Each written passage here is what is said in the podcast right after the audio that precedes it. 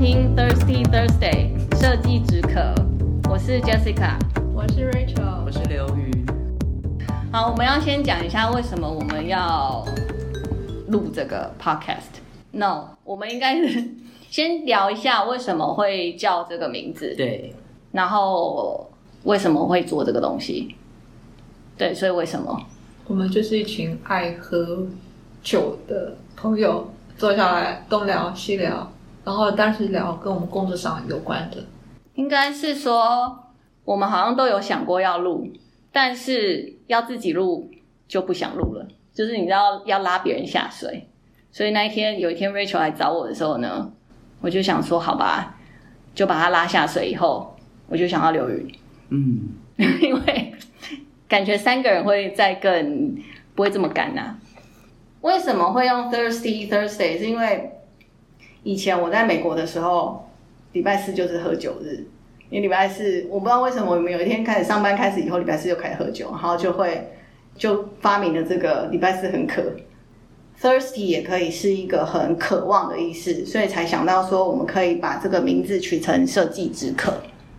所以说实在话。昨天星期三，我就已经受不了出去大吃大喝了。我以为你星期三开始紧张，因为礼拜四要录音。不是，因为一个礼拜之中，星期三的时候是有一点暂时想要休息的时候。礼拜三是小周末啊。是啊，所以礼拜三会想喝。可是事实上最痛苦的是礼拜三喝完之后的礼拜四，因为礼拜四其实在工作之中，通常不知道为什么就特别的忙，所以下班的时候就会真的非常渴望去喝一杯。礼拜四哦，对我来讲就开始。熬夜了，因为我觉得礼拜六可以好好睡一觉，然后礼拜一到礼拜三都不行。好，那我们今天呃要讲的主题会是今年的趋势。呃，从一月到现在已经有三个展览了嘛，国外。然后主要就是一月那一个是比较大的 Ham Textile。一月的展，我觉得它是最可以看出一整年的趋势，所以基本上这个展览如果去过的人都会。知道他们的现场演讲也会请到很多专业的 forecaster 预测趋势的这一些国外的单位在讲这个议题。年初的前三个展览都还蛮重要的，因为第一个是软装布料的嘛，还有那个巴黎家饰展也也是蛮大的一个展览。到四月的这个家具展，其实是一个只要是设计人或是。不是做设计喜，只要是喜欢设计的人都很喜欢去的一个地方，一个展览，因为它非常的火，然后也不会说是只有家具，其实它是非常多元的，很多东西可以看这样子。那我们可以讨论一下今年的这个设计的趋势，就是我们从这三个展里面看到的一些东西。那我们先讲布料趋势。嗯，我因为有去看巴黎展哦。我们看巴黎展的时候，我们从他们设计的一些 pattern 跟他使用的材料，你就会发现很多的主题实际上都跟大自然是有关系的。嗯，从它的 pattern 就会从什么天空、树木啊，然后材质就发现它用了很多的呃天然的材料，还有最重要的是讲到回收的材质。为什么？大家都知道，我们的地球碳中和，什么二零五零要达到那个目标是不太可能了。所以，既然达不到，那我们可以从哪里做起？你从了我刚才讲 pattern 之外，就材质，你会发现很多回收，比如说像从呃那个快时尚的棉做回收，甚至像是 polyester 这种的回收。然后再来也会开始注重说它的维护保养功能性，因为你好维护你的功能性都好，就代表说你这材呃做成呃你的面料做成成品的时候，你当然就会比较能够呃耐用。再来就是呃天然材质越来越被重视，而且会去探讨说你的材料的来源是从哪里来。因为我们也要知道，说是不是真的就我们在讲的，你的材料有对你的大自然的呃生长的环境也有去重视，也有去保护。所以呃，可能我们下面就会开始讨论一些呃，下面几集会讨论一些天然的材质。那现在的话，就是我刚才讲的整个重点，第一个是回收环保，还有永续，还有易清洁，还有就是它的功能性越来越被看重。如果是天然材质，它就是看你是从哪里来的。现在的这个布料除了环保，它现在好像因为疫情的关系，也会多了一些，比如说抗菌这一些功能在上面吧。大概从二零二一年，就是大概疫情的第二年，大概全世界都有之后，这个议题变得相对非常的夯。对，因为、嗯、呃，其实好像我一不知道一几年的时候去看展览的时候，就已经拿了德国那个时候，他们就已经做了抗菌抗霉。只是因为疫情的关系，我觉得疫情它会让这件事情更放大，所以可能也不止布料啊，但其他很多东西都会有这个功能。所以抗菌可能也会就是属于在易清洁这一块的这个 category 里面吧。对，而且在之前这个。这样子的功能性的，无论是呃软装的一些材料，它们其实主要是供给于所谓的医疗机构啊，对对对对对，然后那些医疗机构是一定得要用这些东西，而且它甚至是法规有这样这样相对规定。那反而因为疫情这个话题之后，这个东西。变成每一个人居家或者是办公环境都特别的需要，而且大家都非常异常的去关注这个话题，所以其实也引领一大堆的新材料的开始慢慢的发展出来。当然，因为空间也移动了嘛，嗯、因为以前可能办公才会比较注重这个议题，嗯、可是当你疫情的时候，你慢慢就是搬回到家里去工作，嗯、那你搬回去家里工作，你就考量到家里的成员啊，有有比较长辈的啦，或者小孩的。所以它的功能性上面也会从很多来考量，比如说声音的部分，你的你的居家的环境里面，你可能要开会，然后还有就是你的空间可能就会呃，小孩每天在家里，那一个父母要工作又要整理的时候，可能也就会把这样子的功能性会放在比较前面去去做考量了。隔音跟吸音其实是不一样的，嗯，其实这几年。也不是因为疫情啊，在疫情之前的这个 acoustic 的趋势已经很热门了。那我相信，因为疫情的关系，就像 Rachel 讲的，现在大家都在家里工作，应该更需要这样子功能的东西。但是，嗯，其实也是早期早期之前就很多这种吸音隔音的布料，是很少人，尤其是在台湾，很少人会想到这一块。那其实布布料是可以比较好看的去做这种。吸音隔音的东西嘛，对对，尤其是它可以比较自由的变换你的室内空间。好比说，你今天早上刚跟全家人吃完早餐，可是你马上就要把餐桌变成一个办公室，这个时候你可能会需要可以移动性的一些东西来当做你的暂且的一个隔音的一个效果的。一个空间，呃，也许你要立刻就要开会了，那你刚好背后需要有一个 有一个蓝屏之类的。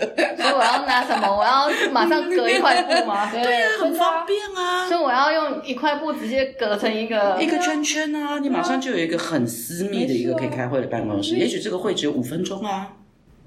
对，我圈圈怎么挂？那个设计 设计师开始考你。其实我这个等下。我那个天花板要先做好一个轨道吗？就是这样子，嗯、真的。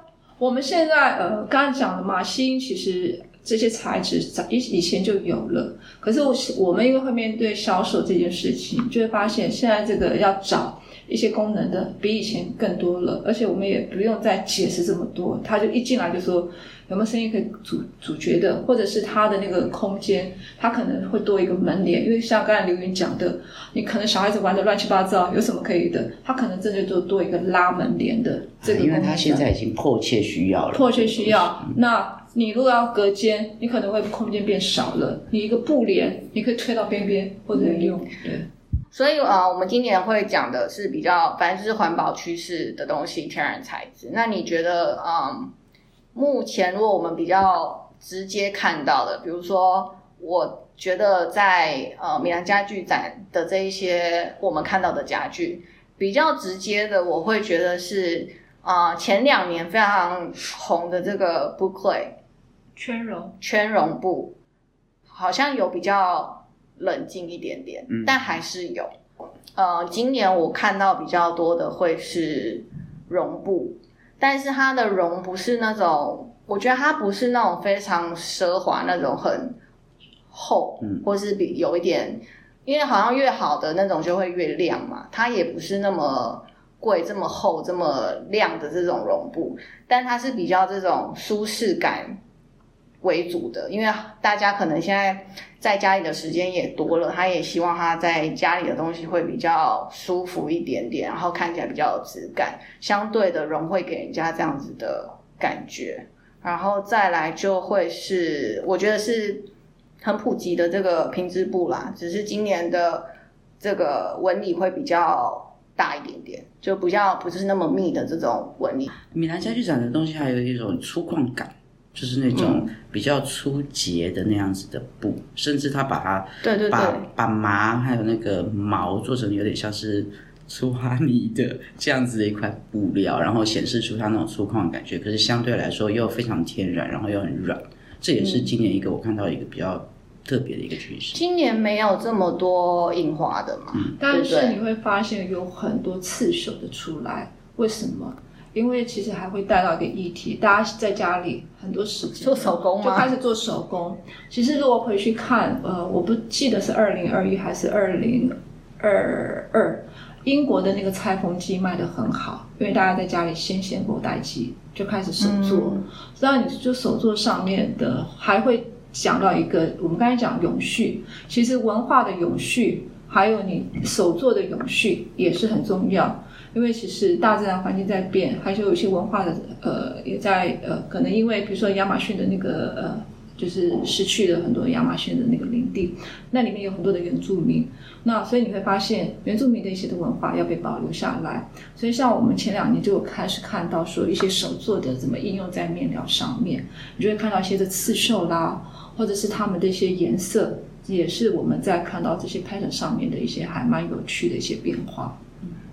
再就是风格的部分，那今年家具的风格还是会延续之前，就是这几年我们会一直看到室内空间很多的弧形，然后弧形呢现在也一直延续到家具，现在所有的家具就是多多少少有一点圆圆的边啊什么的，因为主要他们是想要，可能疫情之后会希望大家是比较一种柔和舒适的感觉。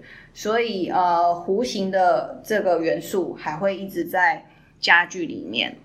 再来就是二手家具，最近开始这个二手市场也蛮红的。它不只是，应该是说从 fashion 这一块，就是包包现在其实二手市场很夯，就是我觉得家具也会跟着走这二手市场，因为。嗯，台湾可能比较少人会把自己的家具，然后再拿去做重新的崩布，然后让它再变成另外，就是继续延续使用。那我觉得可能有两个原因。第一个，我们买的家具可能本身就不是很贵的，所以你就会想说啊，我就直接整组换掉这样子。那第二呢，可能在想说哦，我要重绷这个家具，但是看到。这个布料估出来的价钱会有一点吓到，我会想说，那我再买一个新的就好了。有可能会是这样子，因为很多人可能真的没有想到一个家具的，只是重新绷，大家就想说，哦，那应该很便宜。但其实重新绷那个布料，只要你今天买的布料是比较好一点质感的，通常价位也不会太便宜。不过杰西卡讲这个，当然。我们常常在做评估价钱的时候，确实会有过，嗯、呃，在翻新的时候价格是蛮高的。嗯，可是我们就会跟客户聊到一件事情：你十年前买的，假设那个家具是十万，嗯，你十年后再来翻新，请问你十年内所有的股价，绝对是还不错。所以我们有几个案例都是，呃，本来他在考量价格的时候，他说：“哇，你现在报出来的比我要重新买的还要贵。”可是你回头去想股价的时候，他会觉得哎，还蛮有道理的。反而也有是这样子，就是换面料。他一直讲股价，我也想到那个股票的股价，我想说十年前的股价应该是比现在好很多吧？对对对，那我讲他说的是家具的股价，对，不要再乱。所以风格会有刚刚的圆弧的元素，然后这个二手市场家具的这个。趋势，然后再来，呃，可能手做的东西，或是家具上面的这个材料，就是面感啦。我觉得现在的这个金属类的，然后玻璃类的，还有一些漆面的这种东西的，还有一个是户外布，户外面料现在我看到也蛮多的。哦，有，嗯，而且我看到的是现在的那种户外编织，嗯，其实不是像我们之前想的那一些，因为我们之前的户外编织家具可能就是比较黑白、咖啡这种颜色。现在颜色做的很鲜艳诶，对，我觉得很好看。应该是这个染色的技术，还有布料的户外布料的原料的技术，整个都发展的很好。对啊，最近户外布好像这几年户外布还蛮红的，而且看好多品牌。对，所以我也可以把户外布用在室内啊。必须的。是啊，我们最近就销售到蛮多户外布啊。那户外布的价钱有比较户外布不会不会便宜。会比较高，为什么？啊、因为它的染色上面，它从一开始原料就在染，然后抗 UV，嗯，对，然后所以户外布应该它都有基本的那个 Easy Clean 吧？肯定的啊，因为它就是要防水、抗 UV，因为它一定很脏啊。对对，的确，的确，今年的的趋势莫名其妙，几个大厂趋势都很类似，我觉得这样相对起来也是蛮无聊，你不觉得？你说家具吗？对啊，今年的。今年其实没有，今年的家具其实没有太多的变变化。对，除了这个圆弧的元素，好像那种 module 也是一个，然后多功能，但我实在也他们会讲多功能啊，但我实在也看不太出来功能在哪里，是不是？哦，还有一个家具，我觉得很有趣，是我很喜欢的。有一种家具是 face to face，嗯，就是一个、嗯、一个人正，一个人背，对，但是他们两个又可以聊天。嗯、对，今年这个也是一个趋势，会开始有这种东西出现。而且，所以看面料，你就会发现有些是玩撞色。对，但说真的，这种 face to face 的这种椅子真的很少，你不觉得吗？你在亚洲非常少看到的。那如果放在家里，你会把它放在哪？客厅吧。然后我们 face to face，客人来的时候可以聊天呐、啊。诶，还不赖啊、嗯，有趣哈、哦。我觉得如果家里，当然如果我们是一个，如果平常小房子很怪，嗯，但如果今天真的是那种一百平的大房子，它本来就可以有很多种不一样的方式去陈列这个家具的形式。那你放一个那个在客厅，我觉得客人来会是一个会很想 surprise，对、嗯，会觉得这也太有趣了吧。嗯或是可能你家的玄关很大，你家开始有一个什么比较大的闲置空间的时候，把那个放在中间，但应该没有人会去做。不会啊，大家这样子。其实我觉得它，但但好啦，这种椅子可能在商空比较是一个秀感的东西啦。那如果真的家里很大，它它也是真的就是拿来做做秀。嗯。但我觉得那个椅子很有趣。对。对啊，然后很少出现。色彩趋势的话呢，我觉得绿色这个东西已经好几年了，但是它还是在，因为一直讲环保很累，但是真的就是环保的关系。那这几年的绿色只是一直在演变，呃，变深、变浅、变灰这样子而已。然后再来非常大的一个趋势呢。我会叫它是 earthy tone，或是那种 nature color，但就是一个大地色。但现在很多人喜欢讲奶茶色，因为我太常被客人问说他要奶茶色的什么什么什么了。然后现在又有新的词，我最近学到新的是什么？焦糖玛奇朵。不，我们上次在在想说你。心目中的奶茶跟我心目中的奶茶是不一样，所以现在变成焦糖玛奇朵啊，那又是另外一个颜色了。所以反正他们就是大地色，只是因为这几年呢，突然就是这个名字改了，它变奶茶色，然后现在各种各种咖啡色的饮料都会出现。应该是说从去年开始大家在玩手作，不是不是折色，然后又开始那啊奶茶色最早是从那个包包。最早前几年，那个包包品牌开始出这种米色包包，然后不知道为什么就变成奶茶色，然后所以也因为其实很多居家的东西全部都是从服装这边弄过来的，对，当然对，所以都是从 fashion 这边一直 follow 过来的，所以我们就会一直延续这样子的东西。那你觉得室内用奶茶是？哎，其实我觉得蛮讨喜，你觉得嘞？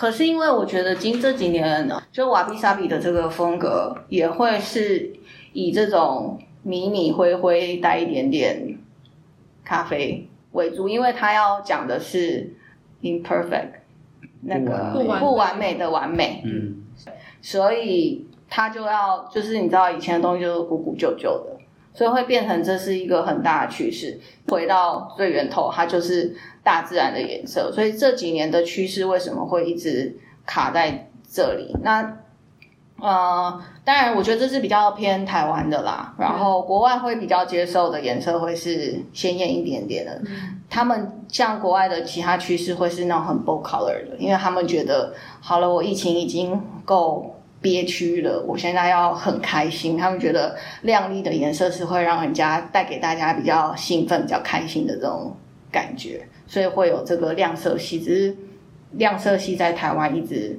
不是这么的讨喜，也不是说不讨喜啊，就是没有这么对对对对对。嗯、你看，从去年开始，我们一天到晚都清扫什么莫兰迪颜色，莫兰迪莫兰迪应该不是去年吧？应该好几年前那个就有了那个片子，对对对对对。其实我倒是觉得今年有蛮多很漂亮的那种炭炭灰炭黑色。然后搭配上你刚刚提到的各式各样绿色，我觉得这个这个搭配其实蛮有趣的。而且我们看到他还用那个什么优雅的矿石色来这样写，我觉得蛮好玩。对，材料的趋势今年就会是玻璃。我我觉得现在的技术可以让玻璃有更多的呈现方式。然后再来的话是塑料的材质，塑料是一个非常多的这个。就是我们人类在使用非常多的塑胶的东西，那塑料回收过去可以做很多，包含可以做布料嘛，它可以把它做成纤维，然后去做布料。那所以呃，它现在也可以做一些板材，所以塑料会是一个很大的这个材料的趋势。那再来就是藤，不是 mushroom，那个 蘑菇，蘑菇。真菌丝，对，对你有看过他们那个的音乐吗？不是，哎，我要想到一件事情，因为我在看这个整个趋势的时候，他们当然我知道 Funky 这个材料是一个趋势，但他们说出现很多这个图案在家饰上面，有吗？哦，对啊，有啊，不是就是很妙？难道这个是你说布料跟布料跟壁纸吗？还有一些城市啊，对啊，对对对对对而且现在。其实它你没有那么直接的想到它是香菇，但是你去看这个他们在讲这个 funky 的这个 trend 的时候，你就会发现，哎，是香菇哎，就灯具啊，蘑菇救地球啊，他对呀、啊，他不是说世界上最大的植物。量体其实是香菇，就是真菌。真的假的？因为它在地下蔓延，好像之前不知道是哪一个学校做过做过实际的调查，它的根可以蔓延几百公里远，再去采取地下的那个，发现是同一个 DNA，同一个菌丝。所以他在说真菌救地球，是在说它其实是一个无限可能性的一个。但是我的了解，他们在用这个 funky 做材料的话，是因为它很容易，它很快速的在分解。繁殖吗？再生？对对对对对，就是一直，它就是很快，而且他们都是室内在种这个东西啊。我看到的 funky 不是它在外面野生的，野生不是，所以他们有一个我已经忘记那个数据了，它是非常快，就是可以马上再种出来，然后只要你的那个空，就是室内的那个温度湿度是符合的话，所以为什么会说它是一个非常。呃，环保材料，因为它就是，其实你就是很快的可以种植它，很快采收，它就可以马上做出一个材料，然后它就会是做像人造皮的这一些东西，会比我们比如说真皮啊，或是这一些 PU 皮革来的好非常多，这样子。对啊，那如果说你刚刚谈到的二手家具，本来是一个皮质的家具，可是这个皮已经不耐，或者是它已经。已经不 OK，你要换皮。然后我今天就换上真菌丝做的皮。你说你要我把真皮换成香菇，它就烂掉了啊。就是好比说那个家具，你说要发霉那样，破损烂掉，不能再用这样子啊。对，然后你把它换成。如果它是真皮，我会。可是你就像《爱丽丝梦游仙境》一样，你可以坐在香菇上，哎，感觉也不错啊。我们刚刚有提到说，你你今天这样子回可以再生或者是回收再制的一些制品，到底跟不是回收再制的制品价格比起来怎么样？回收的，我觉得还好诶，在我们看起来，而且它的好处是，现在如果要再垃圾走，你看一一一现在一辆车超贵的。我想到我的问题了哦，环保的皮革好了。说真的，我真的还不能确定他们的耐用度，因为毕竟这些东西真的都很新，去研发出来的，顶多就是三五年研发，然后实际开始测试在产品上面。所以我我那天也在看，我就在想这些东西，因为你知道这一些人造的皮，他们拿出来开始给。比如说什么各大服装皮皮皮包啊什么的品牌去做使用，那通通常他们的测试很有趣啊，就是会有服装嘛，服装的可能就会拿来做包包啊，或是做鞋子，然后再高也不能说高级，再厚一点的材质，他们可能就会拿来做尝试在车子上面，对，车子的内装材质这样子，因为车子的内装它如果温度很高的时候，它要求的功能还更对啊，所以我就在想说。这些东西其实它都还不是这么的稳定到你也你知道它的使用年限会在哪里，所以这也是我会觉得有时候在介绍的时候，当然我会很希望有机会可以使用，但你也会很 concern 这个耐用度。对，可是当他们在做这种耐用性的测试的时候，他们会在实验室做加速的测试。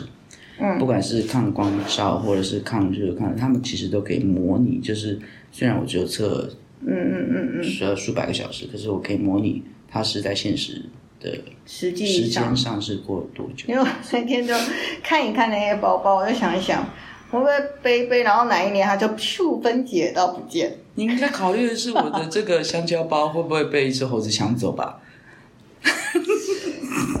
那里面的味道都已经变了。怎么可能没有啊，上次闻那个芒果还是芒果皮是真的有那个香蕉那么不没有，但是因为你知道现在很多那种环保的，就是那种 biodegradable 的袋子，它真的就不见了呀。对，它就这是国外超多的呀，那个皮革水解还不一样。对啊，因为我妈走在路上，哎，我的那个底怎么开始？是哈，真的啊，因为你知道国外的那个塑胶袋啊，就是比如说你去 shopping 还是什么，他给你塑胶袋。好几年前就已经是分解掉了，所以我妈说那个你那袋子不要，因为你知道台湾人有时候会很习惯去收很多的袋子，应该是我们都会当垃圾袋。对，我们其实都会收很多袋子啊，嗯、然后如果好看一点的，也不知道这边收在那边干嘛，但它会分解掉。对，而且你知道妈妈很喜欢把那个塑料袋拿来包衣服。对。啊？为什么？因为那毛衣啊，你就要把它收在袋子里面啊。因为怕，尤其是我们很容易有霉菌的嘛，你包起来。国外是怕会有一些比较干燥的地方，好像会有一些小虫。嗯。然后他就要把它包起来。然后有一天他拿出来的时候，发现，哎，怎么没有袋子了？袋子变 hooky 呀。嗯，就是这样。所以现在我们要问问题。哎，我们刚刚讲了是不是？我们刚刚讲了什么？那个价格的问题，嗯、所以环保布料是不是会价位上面会比较高？会吗，人秀？当然是会高一些些，比较会高的是讲永续的。所谓的永续是说它的制造的材料可能跟永续比较有关系，因为永续它可能比如说它的太阳能。由太阳能来产生电能，和它的水，嗯、因为其实我们讲环保有两个最大的议题，其实水也是很重要的议题嘛。那如果它的水要可以再利用的话，那它要怎么 pure 它的水？所以它会投入一些这样子的呃成本去想办法让它的水更干净，就会产生这些。所以这个是今年那个一月 Ham Textile 的那个展览的其中，当然它的四个主题里面其中一个。就是他们现在在，因为前几年一直在讲说我们要回收利用啊，然后现在开始他们会讲的是，我要回收利用，我不如从一开始最源头的时候，就要把这整个呃制作过程的这一块全部都要想在，就是考虑在里面了。所以就是 Rachel 讲的，他要从最原始的头就要开始想说这整个过程的的这个环境保护的是事情。还有刚才讲嘛，还大家还会开始去研呃探讨说，我买的这个材料，它的整个过程，它是从哪里来的？比如说我们下面几集会讲到麻，嗯，我们就会看到会写什么 Made in Europe，他就要知道说我的麻真的它的生产是不是在这个地方？因为永续里面还会讲到它是不是呃在这里面的 transportation 是不是也是尽尽尽量是当地化。然后，所以他在采收的麻之后，他怎么去去除这些的虫，去除的杂质，是不是很天然的去弄，去去处理这些后续的呃作业，他也会考量在里面。一样是推举到天然的东西，毛是从哪里来的毛？羊毛啦，或者是皮是从哪里来的皮革？这些的产地开始会被注重。所以，如果说，嗯，不要讲说这么。特别的环保布料来讲的话，如果我们现在以比较亲民，就是你们现在展间，哎，我要讲一下嘛，Rachel 跟有云是做布料厂商这样。然后，如果以你们现在的这种展间现有的比较，我们说的这个环保材质的布料，它后面的 label 会写什么？你会看到一个好像三角形那个箭头，哦，就是那个 recycle 的标志，就是保特瓶后面会有。对对啊，就是那 recycle，所以只要有那个 recycle 的标志，它就是，哎，倒不只是这样子。好比说，我们刚刚提到的那个，我们其中有一个材料是用回收保特瓶去。再回收，然后抽丝，然后再制成新的织品，这样子的产品，它就是会用我们刚刚说的三角形，就跟宝特瓶后面的那个形状一样。但是我们还有的就是从时装产业来的回收材，好比说毛衣，时装产业会回收毛衣嘛，嗯、时装产业还会回收棉嘛，这些的后面的那个标志就会不一样。比如说它有些还有树木的那种。哦，那就是对回收的纸浆啊做成的。所以他们在成分上面会写什么？会写、啊，他会写回收回收棉。对，或者是他是写什么 recycle 呃，比如从 fashion 的那个 carton 啊。所以它后面都会写说明。所以那宝特瓶它写什么？回收的宝特瓶。哦，真的啊？对。然后或者是回收的 polyester 这些。如果从回收的宝特瓶来看的话，其实价格根本就没有比新的布贵。真的啊，对，所以我觉得是真的是一个大家需要去思考、去利用的。所以相对来讲，你会直接的想法会觉得回收保特瓶好像很耐用，会吗？其实你会觉得那个布，对，你就会觉得那个布已经超耐用的啊。你看世足赛，很多那个都是来自台湾用宝特瓶回收去做成的衣服，球衣嘛，对，球衣啊。所以你们这块很厉害。所以那所以那现在这一块这个系列的布料会是哪里做的？目前，我比较多是欧洲做的，还是是欧洲吗？比较多，没有到，他们还没有到。因为回收再制的这个工厂的初始成本是需要投入的，我认为是因为这样。对，它有个门槛。然后欧洲为什么比较发达，在这一块的投入，是因为他们就已经被要求有这个法规要遵循。是，对。然后中国还没有，所以是这样。嗯，刚才讲到西医也是啊，我们在销售吸音的材质的时候，其实它都会上面会写说，哎，你的哈阿法值是多少？那台湾我们在做的时候，常常就会被问说：“啊，你怎么确保说你这个做上去的时候，吸音的效果如何？”嗯，我们就从看那个呃。就看数据啊，对，人家的国外法规就很清楚。是，比如说以壁纸来讲，他可能会看你的是用阿尔法值是多少的，然后你覆盖面积是覆盖多少的米平方之后，你这覆盖面积乘上你的那个阿尔法值出来那个值，再去对照，比如说你的有些是呃公共空间的那个大于要大于多少的数字，人家是很清楚。我知道。对，所以你们会帮忙计算吗？那很简单啊，对，就公式而已。如果把它想的单纯，当当然，如果你是指专业的声学设计的话，考虑的不只是这一些。可是如果我们单单纯就我现在有多少的面积，然后我有多少的材料是符合这样子，我可以计算一个值是很快的。对，所以设计师可以跟你们说，我现在有一个多大的空间，比如说几平，然后我想要有一个吸音的效果，嗯、然后你们会帮他计算你这个坪数里面大概需要多少量？当然，我们手上是呃，因为我们自己是代理国外的材料嘛，国外的，比如说是法国的，它就会有一个值，比如说啊，你这个乘下来大概是属于呃是多少的数字，你再去对照它那个表格，就可以看得出来这个是不是符合他们的要求，算出来。就你们会帮忙算？对，可是曾经有设计师问过我们说，他希望这这他希望降。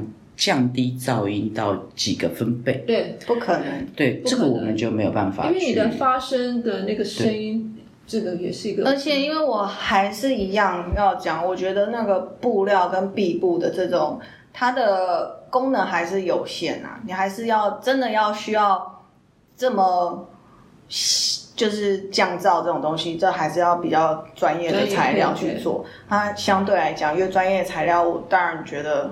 越没这么好看，像像实话，而且可能会牺牲掉比较多的室内空间。对啊，然后当然，因为我会问还有一个问题是，比如说我们的板这个会议室好了，其实当初也是回音很重，所以我们贴了这个吸音板嘛。嗯，那当然他们的数据，如果今天我要达到他们所谓的这个标准值的话，其实这样根本不够，要贴满，至少这一面墙要，嗯。但我没有看你发生的地方。对，那因为反正就是，你知道设计师就会考虑到好不好看的问题呀、啊。我说这这做整面墙，好不好看真的很重要呀。对啊，所以其实你们应该也就是会要需要跟设计师沟通，因为我觉得设计师一定会先说他要不要这，就是他要的。他有没有这么多？因为有可能他觉得他的预算不是预算，价钱预算就是他预设没有要贴成这么多。那当然，你们计算出来的数量可能需要到这么多的时候，他就会觉得哦，这不是他原本要，他就会开始减。减了以后呢，这东西实际上效果就没这么好。所以这个又要提前讲，因为如果没有提前讲了，设计师可能还好；如果是住家的话，那个业主又不能接受。所以这个就是，反正我觉得。做设计师跟做厂商这些事情，就是很多事情我们都要讲得非常清楚，不然就是会跟原本的预期跟想象不一样的时候，对，有落差的时候，这个争议性就还蛮大的。当然，减减这个什么残响的声音被减低，有很多的方式，当然不一定是布料啊，你包括也许地毯有机会啊，对，你有多孔隙。所以后来我们也做那个嘛，就帘子，因为帘子也算是比较软的东西，然后还有乱七八糟的东西。对啊，嗯，好，所以我们今天就先讲到这里，然后谢谢大家收听，拜拜，拜拜，拜拜。